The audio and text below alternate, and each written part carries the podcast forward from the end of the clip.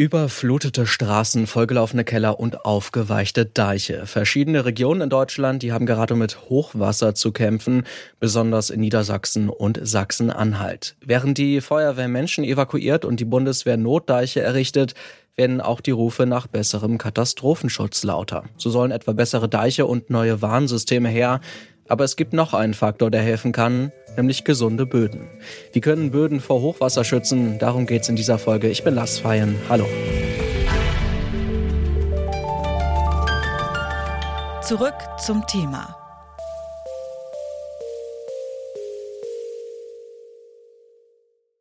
Europas Böden sind in keinem guten Zustand. Laut EU-Kommission sind 60 bis 70 Prozent der Böden in der EU beschädigt. Wie es den deutschen Böden geht, das zeigt der gerade erschienene Bodenatlas. Den haben die Grünen nahe Heinrich-Böll-Stiftung, der Bund für Umwelt und Naturschutz Deutschland, BUND und der TMG Think Tank gemeinsam veröffentlicht. Lena Luich hat den Bodenatlas mit erarbeitet. Sie ist Referentin für internationale Agrarpolitik bei der Heinrich-Böll-Stiftung und sie sagt, der Zustand der Böden, der hat sich seit dem letzten Bodenatlas, also in den letzten neun Jahren, nicht wirklich verbessert. Wir sehen auf EU-Ebene, da haben wir konkrete Zahlen, dass jährlich eine Milliarde Tonnen Boden verloren geht. Und auf deutscher Ebene sehen wir, dass wir jetzt aktuell etwa ein Fünftel der landwirtschaftlichen Flächen von sehr starker Bodenerosion betroffen sind. Und was wir aktuell sehr deutlich sehen, ist, dass sich sowohl die Sommer, dass die Sommer immer trockener werden, dadurch auch die Böden immer trockener werden und gleichzeitig wir im Winter immer öfter Starkregenereignisse und dadurch auch teilweise Hochwasser wie jetzt gerade haben. Auch das belastet natürlich die Böden unheimlich. Dass es den Böden schlecht geht, das hat viel mit der Versiegelung von Flächen zu tun. Versiegelung bedeutet, dass ein Boden luft- und wasserdicht abgedeckt wird, um darauf zum Beispiel Häuser oder Straßen zu bauen. Versiegelte Böden verlieren komplett ihre Funktion, die können kein Wasser speichern, die Biodiversität geht verloren, es wächst nichts drauf. Das sagt Katharina Helming. Sie ist Bodenkundlerin und Agraringenieurin am Leibniz-Institut für Agrarlandschaftsforschung. Die Versiegelung ist aber nur das eine Problem, sagt Helming. Die andere Seite ist die Landwirtschaft, die dazu führt, dass die organische Bodensubstanz, der organische Kohlenstoff, stetig sich verringert, dass die Artenvielfalt im Boden, die Biodiversität im Boden sich verringert, dass die Boden verdichtet werden und dadurch eben weniger Wasser speichern können und dass auch insgesamt die physikochemische Struktur und die biologische Struktur nachlässt. Das ist sehr unterschiedlich, je nach Bodentyp, nach Bodenart, nach geografischer Region. Insgesamt sind aber fast alle Böden betroffen. Versiegelung, Schadstoffe, Pestizide und intensive Landwirtschaft, das alles schadet unseren Böden. Dabei ist es enorm wichtig, dass es den Böden gut geht, denn sie filtern das Wasser, sind Grundlage für unsere Nahrungsmittelproduktion und Lebensraum für Tiere, Pflanzen und Mikroorganismen. Böden speichern außerdem viel CO2, sogar mehr als Wälder, und sie können uns vor Hochwasser schützen. Das gilt zwar nicht überall gleichermaßen, sondern hängt von der Qualität des Bodens ab sagt Luig. Aber grundsätzlich können wir sagen, dass gesunde Böden ein ganz wichtiger Faktor sind in der Anpassung an die Klimakrise, gerade wenn es um, um Hochwasserschutz geht. Denn gesunde Böden können je nach Zusammensetzung bis zu 3750 Tonnen Wasser pro Hektar speichern. Das ist ein unglaubliches Potenzial.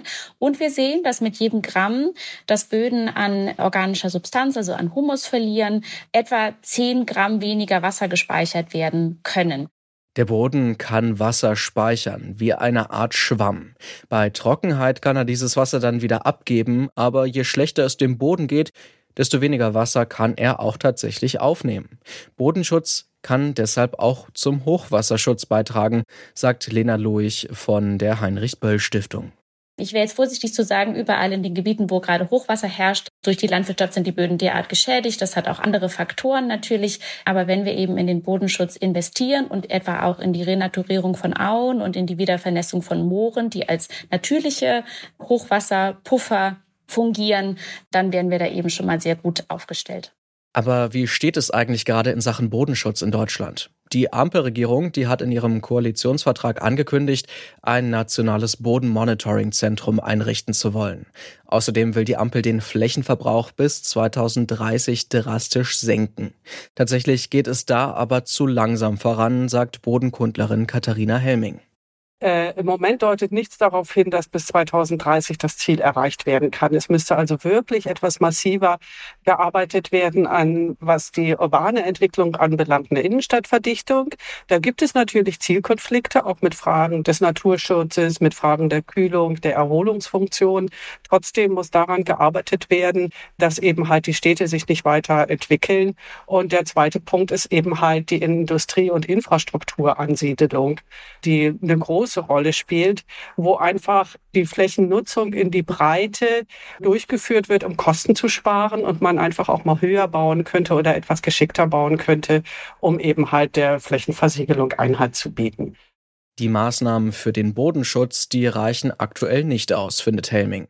Ehrgeizige Ziele für den Bodenschutz hat die Ampel zwar, aber um die auch umzusetzen, da braucht es Geld. Und das ist bekanntermaßen im Haushalt gerade knapp.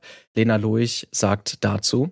Da sind wir gerade an einer, an einer sehr schwierigen, an einem sehr schwierigen Zeitpunkt in dieser Legislaturperiode, wo natürlich auch etwa beim Aktionsvorgang natürlicher Klimaschutz das auf der Kippe steht, wie viel da wirklich reingegangen werden können oder schon erste Kürzungen verkündet wurden. Aber nicht nur das fehlende Geld steht dem Bodenschutz im Weg. Wenn etwa ausgetrocknete Moore wieder vernässt werden, dann können sie zwar Wasser und CO2 speichern, aber das führt dann auch dazu, dass sie dann nicht mehr wie bisher landwirtschaftlich genutzt werden können, erklärt Katharina Helming. Das kommt ja in der Enteignung fast gleich. Das heißt, es müssen natürlich Ausgleichsmaßnahmen und Ausgleichszahlungen erfolgen. Ist eine sehr teure Angelegenheit. Und auch die Infrastrukturen, die Straßen, die Schienen und so weiter sind natürlich zum Teil betroffen, wenn man die ganze Region wieder vernässt. Ja, und das ist teuer und stößt auch teilweise auf Widerstand. Auf europäischer Ebene aber zumindest tut sich was. Dort könnte es bald eine neue EU-weite Gesetzgebung für Bodenüberwachung geben. Der Bodenatlas hat gezeigt, in Deutschland und Europa gibt es noch viel Potenzial, um Böden besser zu schützen. Gesunde Böden, die können mehr Wasser speichern. Das könnte entscheidend sein, um auch die durch den Klimawandel häufiger werdenden Hochwasser besser zu meistern. Doch um diese Ziele tatsächlich zu erreichen, muss sich in der Politik noch viel bewegen. Und es muss langfristiger gedacht und geplant werden. Und das war's von uns für heute. Die Redaktion hatte Alia Rentmeister, produziert hat die Folge Benjamin Zerdani und ich bin Lars Feiern. Macht's gut und wohl an.